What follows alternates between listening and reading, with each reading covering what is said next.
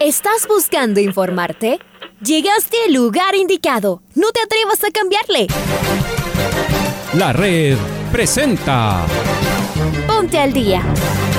Información deportiva al instante sobre la actualidad de los equipos ecuatorianos muchos goles y el drama que tanto disfrutamos. Los albos se pusieron en ventaja con doblete de Adolfo Muñoz. La Libertadores Femenina cuenta con sus 16 equipos. Con la conducción de los periodistas de la red, Raúl el Profe Chávez y Andrés del Pichón Villamarín. Mucha información que... Amigos, amigas, hola, hola, ¿qué tal? ¿Cómo les va? ¿Cómo están? Tengan ustedes muy, pero muy buenos días. El placer de poderlos saludar.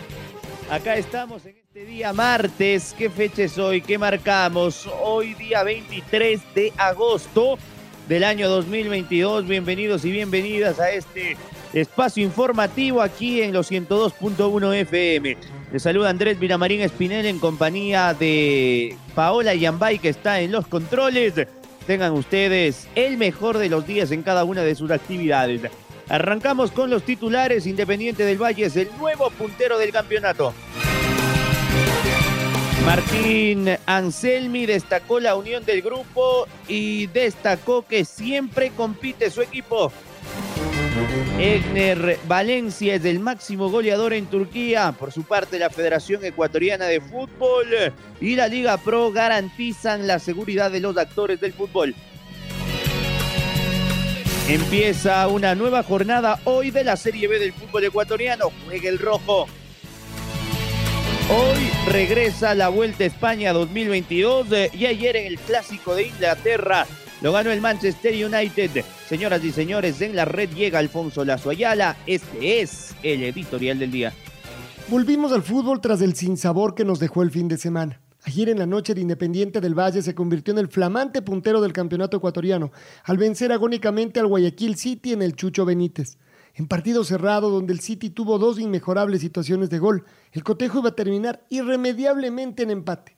Pero cuando se jugaban los últimos 20 segundos, el zaguero Jairo Jiménez cometió un error al entregar la pelota dividida a su arquero Gonzalo Valle, quien resolvió, peor aún, cabeceando hacia el centro.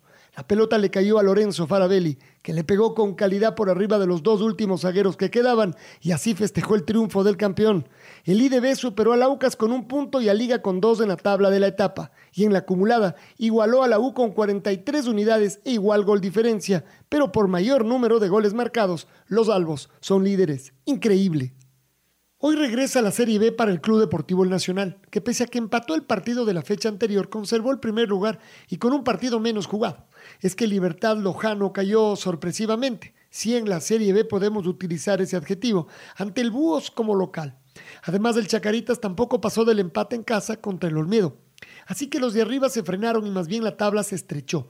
Y ahora el Independiente Junior y el Imbabur están nuevamente en la pelea. Hay hasta seis equipos peleando por el ascenso. Por supuesto que la filial de los del Valle no representa una amenaza. El momento de ascender, pues no lo pueden hacer. Así que hoy se juegan los criollos, nueva oportunidad para reponerse y seguir bien arriba en la tabla. Además de curarse con fútbol, sus dos tropiezos de la semana pasada. Y el sorprendente Ener Valencia volvió a marcar en la Liga Turca y repitió la dosis. Un doblete, marcó los dos primeros goles. Es que en las dos primeras fechas anteriores también había marcado dos goles por partido. Es el goleador absoluto de la Liga Turca con seis goles y los hinchas del Fenerbahce están enloquecidos con el ecuatoriano. El segundo gol que marcó ayer fue tras una corrida espectacular. Enfrentó y desparramó al arquero y luego cuando cerraba el último jugador rival, esperó, lo hizo volar y la colocó en el segundo palo. Golazo del histórico goleador de la selección ecuatoriana a 90 días del Mundial. Nos ilusionamos. Hoy continúa la Vuelta a España, pero esta vez en territorio español. Tras las tres primeras etapas disputadas en Países Bajos, comienza quizás la verdadera competencia. Hoy se corre una etapa de media montaña que ya empezará a seleccionar poco a poco a los ciclistas que disputarán la clasificación general. A Richard se lo ve fuerte, con un equipo sólido que lo rescató en la etapa del domingo, pues sufrió una caída sin consecuencias, pero que le hizo retardarse. Tres de sus compañeros hicieron el trabajo de regresarlo al pelotón, donde terminó entre los favoritos. Por ahora todos hablan de la primera etapa de montaña, que será el jueves próximo cuando esperamos ya tener a los verdaderos favoritos luchando en solitario en la parte alta. Patricio Javier Díaz, enviado especial de la red, nos informa todos los días desde la meta de cada etapa el camino que sigue Richard Carapaz. Acompáñenos desde las 9 y 30 de la mañana en los 102.1 y también con imágenes en nuestros canales virtuales y de la red en Año Mundialista, la radio, que siempre está. Escuchábamos el editorial del día en la voz de Alfonso Lazo Ayala y nos vamos con Luis Fernando Quiroz que nos trae las novedades del duelo que ayer lo ganó Independiente en la última jugada del partido y es puntero por ahora del certamen nacional. ¿Cómo te va Luchito? Bienvenido. ¿Qué tal Andrés? Un gusto saludarte. Independiente del Valle es el nuevo puntero del campeonato. Con 16 puntos y más 2 de gol diferencia, pasó a ponerse en esta segunda etapa en el equipo con más posibilidades de jugar una final frente a Barcelona. El gol en el estadio Cristian El Chucho Benítez lo consiguió Lorenzo Farabelli. Ya en la agonía del partido, el Lolo puso un gol luego de aprovechar un error de la defensa y el arquero del Guayaquil City. Ahora sí, a pensar en lo que será la Copa Ecuador este jueves que juega frente a Musurruna en el estadio Bellavista de Ambato. Un abrazo. Otro abrazo, Luchito, y escuchemos a Martín Anselmi, qué es lo que dijo el DT del Independiente del Valle tras de este triunfazo. Destaco que somos un equipo que está jugando tres competencias y que faltando un minuto de los pocos que dieron, eh, fuimos a presionar, fuimos en busca del partido. Y eso es un equipo que tiene espíritu de equipo y que se cansa uno y entra otro, y que se cansa otro y entra otro. Eso es lo que destaco de la noche de hoy. A veces se puede jugar bien, a veces se puede jugar mal, pero competir, dejar de competir nunca. Independiente Valle compite, todos los partidos compiten, hasta el último minuto. Con la triste noticia que, recibió el zorro antes del partido, no es que se enteró anoche, se enteró hoy, porque fue hoy, e igual salió a jugar con sus compañeros y a enfrentar el partido con total profesionalidad y con total compañerismo. Y eso es lo mismo que la respuesta anterior. Somos un equipo. Y por eso hoy se destaca el zorro, Pellerano, otro día se destacará Galbor, otro día eh, Ortiz, otro día Farabel y otro día hoy debutó Dari Mina, un central de 19 años. Bueno, eso es Independiente del Valle también. Ahí lo escuchábamos a Martín Anselmi, triunfazo de los Rayados del Valle que son punteros del campeonato. Nos vamos a otra de las noticias destacadas de la jornada de ayer. Egner Valencia marcó un nuevo doblete en la victoria del Fenerbahce 4-2 sobre el Sport por la fecha 13 de la Liga Turca. Está Pablo King, nos trae detalles de Superman Valencia que la rompe en Turquía. ¿Cómo te va, Pablito? Bienvenido. Hola, ¿qué tal amigos de la red? Aquí está la información para el Noticiero al Día. Egner Valencia luce mejor que nunca y como en sus mejores épocas. Ha tenido un destacado arranque de temporada. En su pasado compromiso con el Fenerbahce, anotó un doblete y es el máximo goleador del fútbol turco. En el más reciente choque del capitán de la selección de Ecuador, su equipo se impuso por un marcador de cuatro goles a dos. Con el triunfo, el plantel de Estambul se hizo con el liderato de la tabla el delantero estuvo entre los 11 jugadores iniciales y se mantuvo con la plantilla hasta que finalizaron los 90 minutos de juego. Sus tantos fueron los que encaminaron al plantel a conseguir los tres puntos. La primera anotación de parte del tricolor se produjo al minuto 20, luego de una infracción dentro del área de parte de los contrarios. Al momento de ejecutar el penal, soltó un fuerte remate hacia el palo derecho del arquero, mientras que este voló hacia el palo opuesto. Su segundo tanto cayó tras un contraataque donde el delantero recorrió con el balón desde atrás de la mitad de la cancha. Tras recibir la pelota, se lanzó en una impresionante carrera y anotó su segundo gol con la camiseta del Fenerbahce en este compromiso de la Liga Turca. Hasta aquí la información deportiva, amigos y amigas de la red. Qué bien por Egner Valencia. Nos alegramos en año de mundial que esté en racha. Nos viene fenomenal. Vamos con Carlos Edwin Salas porque Miguel Ángel Ori y Francisco Ega se unieron nuevamente para tratar de darle garantías a los árbitros del fútbol ecuatoriano luego de lo acontecido en Ambato el pasado día sábado. ¿Cómo te va Chaca? Un abrazo. ¿Qué tal Andrés? Un gusto. Saludos cordiales amigos oyentes. La Federación Ecuatoriana de Fútbol y la Liga Pro firmaron un compromiso para garantizar la seguridad de los actores del fútbol Miguel Ángel Oro y Francisco Egas se unieron nuevamente para tratar de darle garantías a los árbitros de fútbol. En virtud de los sucesos ocurridos el último fin de semana en el estadio Bellavista de Ambato, en donde el árbitro Alex Cajas fue agredido, esto provocando un escándalo en el fútbol ecuatoriano, y tras no haber dirigido los tres partidos del domingo, Delfín Muchurruna, Católica 9 de octubre y Emelec Cuenca, se mantuvieron reuniones hasta altas horas de la noche con el fin de encontrar soluciones a las peticiones del gremio arbitral. Es así que una vez, tanto la Liga Pro como la Federación Ecuatoriana de Fútbol se unieron para emitir un comunicado oficial al que le denominaron carta de compromiso. En el mismo, más allá de rechazar de manera tajante cualquier tipo de violencia que empañe el balompié ecuatoriano, se comprometen a buscar juntos como organismos las reformas inmediatas al estatuto inclinadas a resolver el tema de seguridad y castigo a cualquier acto que genere violencia en el fútbol. Continuamos con más en el noticiero al día. Y yo te invito, Chaca, a escuchar a Jofre Paredes, directivo de la Liga Pro, que se refiere a este particular y cómo se está diagramando las fechas para que puedan eh, jugarse los tres partidos que quedaron suspendidos. Eh, Jofre Paredes, directivo de Liga Pro, decía esto. Se volvió a decir, pero ¿por qué esto no pudo haber sido antes? No? ¿Por qué no pudo haber sido en la mañana para evitar ese tipo de problemas? ¿no? Entonces, a lo que nos dijeron, bueno, una vez que tengamos ya la carta eh, terminada eh, de parte de Nicolás Solines, eh, que nos las envíen, dice el señor Muentes, para ver entre hoy y mañana qué decidimos. ¿no?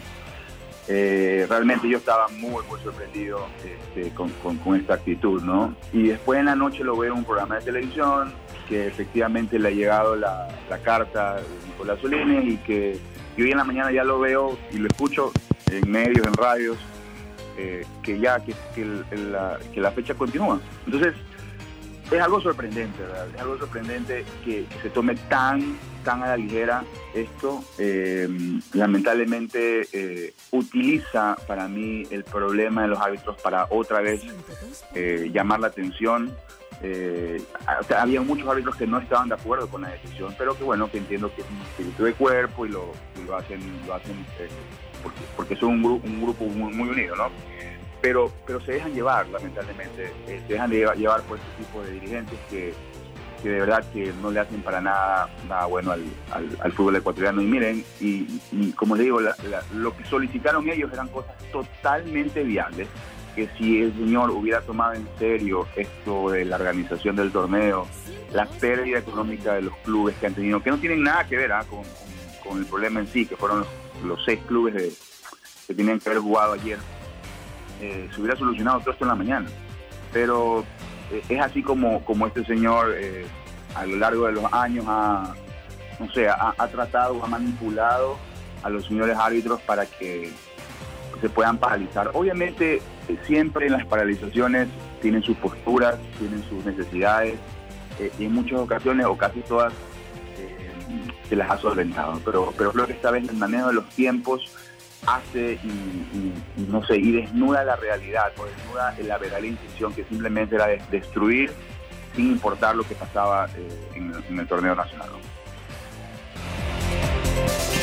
Dejamos atrás a un lado en estos momentos eh, lo que aconteció con eh, los árbitros y esta lamentable polémica del fin de semana. Vamos con noticias positivas. Hoy arranca una nueva fecha de la Serie B juega el Nacional frente al Independiente Juniors. A propósito, transmisión de la red desde Chillo, Gijón. Eh, Maite Montalvo, la veo conectada. Le mando un abrazo. ¿Cómo te va, Maite? Bienvenida. ¿Qué tal Andrés? ¿Cómo estás? Un fuerte abrazo para ti. Hoy se viene una nueva fecha de la Serie B de nuestro fútbol ecuatoriano. Justamente hoy se empieza con el partido entre el Independiente Juniors y el Nacional, que va a ser parte de una nueva jornada. El Nacional que sin duda va a querer sumar para seguir en la parte alta de la tabla. Después el miércoles 24 de agosto continúa la fecha con los siguientes partidos. Atlético Santo Domingo versus Chacaritas, Olmedo versus Imbabura y el Búhos que se enfrenta al Manta. El jueves 25 de agosto se cierra la fecha con el duelo entre la América de Quito y Libertad. Recordarles cómo está la tabla de posiciones. El Nacional es el líder con 35 unidades. Libertad también tiene 35 unidades, es segundo, pero les distancia el gol diferencia. Tercero Chacaritas, cuarto Independiente Juniors, quinto Imbabura, sexto el América, séptimo Búhos, en octavo puesto Olmedo y en la novena posición el Manta. Último lugar para el Atlético Santo Domingo. Se viene esta fecha 23. Recordarles que el Nacional todavía tiene un partido menos que hasta el momento no ha sido reprogramado. Tiene que enfrentarse al Olmedo y eso también sin duda sigue siendo eh, un factor que, que da de qué hablar en cuanto a cómo está la tabla de posiciones. Así que hoy empieza la nueva jornada de la Serie B y hoy juega el rojo. Vuelvo contigo Andrés con mucha más información. Gracias Maite, abrazo grande para ti y hoy regresa también la competencia en la Vuelta a España 2022. Luego del primer día de descanso, los corredores afrontarán la cuarta etapa de la prueba de lo que será un recorrido de media montaña. Marco Fuentes nos amplía la información. ¿Cómo te va, Marquito? Bienvenido. ¿Qué tal Andrés, amigos, amigos de la red? Qué gusto saludar con ustedes a esta hora con información de la Vuelta a España 2022 que en esta jornada retoma su competición con la etapa 4 después de haber cumplido con su primer día de descanso, una cuarta etapa que cubrirá las eh, localidades de Victoria Gasteiz y La Guardia sobre 152.5 kilómetros en un recorrido de media montaña que contará con un puerto de segunda categoría en el eh, puerto de Opacúa y también con un puerto de tercera categoría en el eh, puerto de Herrera, además de un sprint sobre la Gran pensando en el desarrollo de este recorrido. En cuanto a las eh, clasificaciones, cumplida la tercera etapa y previo al día de descanso, por supuesto, el primero de la clasificación general y dueño de la camiseta roja es el italiano Eduardo Affini del Jumbo Visma, seguido por sus compañeros Sam Umen, Primoz Roglic, Sekus, Mike Teunissen y Robert Hensi, que recién para el séptimo lugar aparece Ethan Hater de Lineos Grenadiers a 13 segundos de diferencia con relación al eh, líder. Después, en octavo lugar está el ecuatoriano Richard Carapaz, también a 13 segundos de Affini, pensando en eh, remontar ya a partir del día de hoy. Eh, hay que recordar que la primera parte de esta Vuelta a España 2022 se cumplió con tres etapas en los Países Bajos que recorrieron las localidades de Utrecht, de Herton Bosch y también de Breda. Esto es lo que les eh, podemos informar a esta hora, amigos, amigas, invitados todos a seguir en sintonía de la red. Nos reencontramos más adelante con más información. Un abrazo grande, que disfruten una excelente jornada. Gracias, Marquito. Excelente jornada para ti de igual manera. Eh, vamos ahora con Domingo Valencia Lazo, porque ayer se llevó a efecto el clásico de Inglaterra. Ganó el Manchester United un partido intenso y bien jugado a Liverpool 2 a 1. ¿Cómo te va, Domi? ¿Qué tal? Bienvenido. Hola Andrés, ¿cómo te va? El Manchester United sorpresivamente le ganó al Liverpool en el clásico de Inglaterra 2 a 1 en Manchester. Ya con Casemiro en eh, las tribunas, el equipo de Eric Ten Hag se impuso con goles de Jadon Sancho y Marcus Rashford al conjunto de Liverpool, que descontó a través de Mohamed Salah sobre el final del partido, pero no le alcanzó al subcampeón de Europa para llevarse algo más del teatro de los sueños. Por primera vez, después de mucho tiempo, el Liverpool comienza una Premier League sin ganar los tres primeros partidos y está cerca de la zona de descenso, mientras que el Manchester United, gracias a esta victoria, se pudo reponer en la tabla con una gran actuación del zaguero argentino Lisandro Martínez. Informó para el Noticiero al Día, Domingo Valencia. Andrés, vuelvo contigo, Estudios Centrales. Gracias, eh, Domi. Y hablas de que Casemiro estuvo ya en Old Trafford. Bueno, eh, eso pasó en la noche, porque en la mañana, aún en Madrid, Casemiro se despedía del que fue su equipo donde lo ganó absolutamente todo.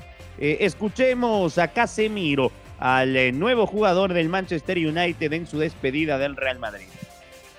¿Qué sientes hoy que te marchas del Real Madrid y qué sientes sobre todo echando la vista atrás y viendo todo lo que has conseguido? Gracias. Em, la sensación de muchísima felicidad de muchísima felicidad y de deber cumplido. De que estoy con el, con el deber cumplido de que cuando salí de São Paulo en, en enero de 2013 y he dicho a mí mismo que iba a darlo todo por este club. Y así fue, no solo en el Bernabéu o en los, en los campos afuera, y sí también aquí, aquí en los campos de entrenamiento. Y he, intentado darlo, darlo todo. Todas las veces que llegué en casa fue que siempre digo que cuando cuando duermo es que duermo tranquilo porque he dado todo dentro de los entrenamientos, de los partidos, ayudar y tengo la, la mayor felicidad del mundo en decir eso. Enhorabuena por tu trayectoria en el Real Madrid, lo primero. Y lo segundo, ¿en qué momento decides y por qué decides marcharte del Real Madrid sabiendo que puede ser la decisión más dura de tu carrera deportiva? Primero, muchas gracias. Bueno, siempre cuando, cuando te tomas una decisión tan importante ¿no? de, de, tu vida, siempre es difícil, ¿no? Pero después de, de, que terminó la final de Champions, he hablado con mi representante hablé con él que, que estaba terminando, tenía la sensación de estaba terminando mi ciclo aquí dentro. Y yo soy muy, muy honesto conmigo y, soy muy honesto con, con todos los madridistas, con, con, el presidente y creo que, que estaba terminando mi ciclo aquí dentro. Ahí las palabras de este extraordinario volante brasileño que es el nuevo jugador del United. Vamos a cerrar el noticiero con el gol del recuerdo. Lo escuchamos.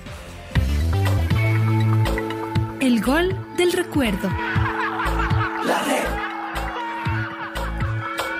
El 23 de agosto del 2011, el Nacional visitó al Manta por la séptima fecha de la segunda etapa del torneo en el Hokkaido. Los criollos impusieron 1 a 0 con este gol de Ricardo López, que lo recordamos a continuación con relatos del Pato Díaz y los comentarios del Pato Granja. Atención, ataca el Club Deportivo El Nacional, cambio de frente para Marvin Pita, llegará la pellizca, ganó la pelota en el área, el centro atrás, el Diablito, ¡Gol! ¡Gol! ¡Gol del Nacional! ¡Gol!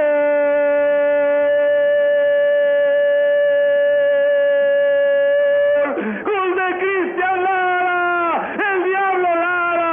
Apareció tras gran jugada de Marvin Pita. ¡Qué manera de jugar al fútbol! Llegó justito, apretado. Cerebro gana músculo, la tocó encima de quien iba a romper, la pelota se frenó porque venía con efecto, ahí nomás en la línea final, esto fue en centímetros, en una baldosa lo de Marvin, encaró al que salía desesperado, regresó a ver y ahí estaba el 10 del Nacional, el diablo Cristian Lara para tocarle y mandarle al fondo de las redes. Gol del Club Deportivo El Nacional, cerca al cierre del partido. Los criollos rompen la racha en Manta. Está ganando el Nacional 1-0. Gran jugada de Pita. Excelente definición de Lara y el minuto 41 el Nacional está arriba en el Hockey. La verdad es que estaba por llegar ese gol del cuadro del Nacional. Preciado se perdió cinco ocasiones clarísimas. El gol termina siendo Ricardo López, del Manavita, que la puntea al final después del toque de Cristian Lara. Gran jugada de Marvin, buen gol de Nacional, triunfo enormemente importante. Ahora ya estás al día junto a nosotros. La red presentó Ponte al día. Informativo completo sobre la actualidad del fútbol que más nos gusta, en donde estés y a la hora que tú quieras. Quédate conectado con nosotros en las redes de la red. Síguenos como arroba la red Ecuador y no te pierdas los detalles del deporte minuto a minuto. Escúchanos en vivo en TuneIn y en los 102.1 FM en Quito. ¡Te esperamos!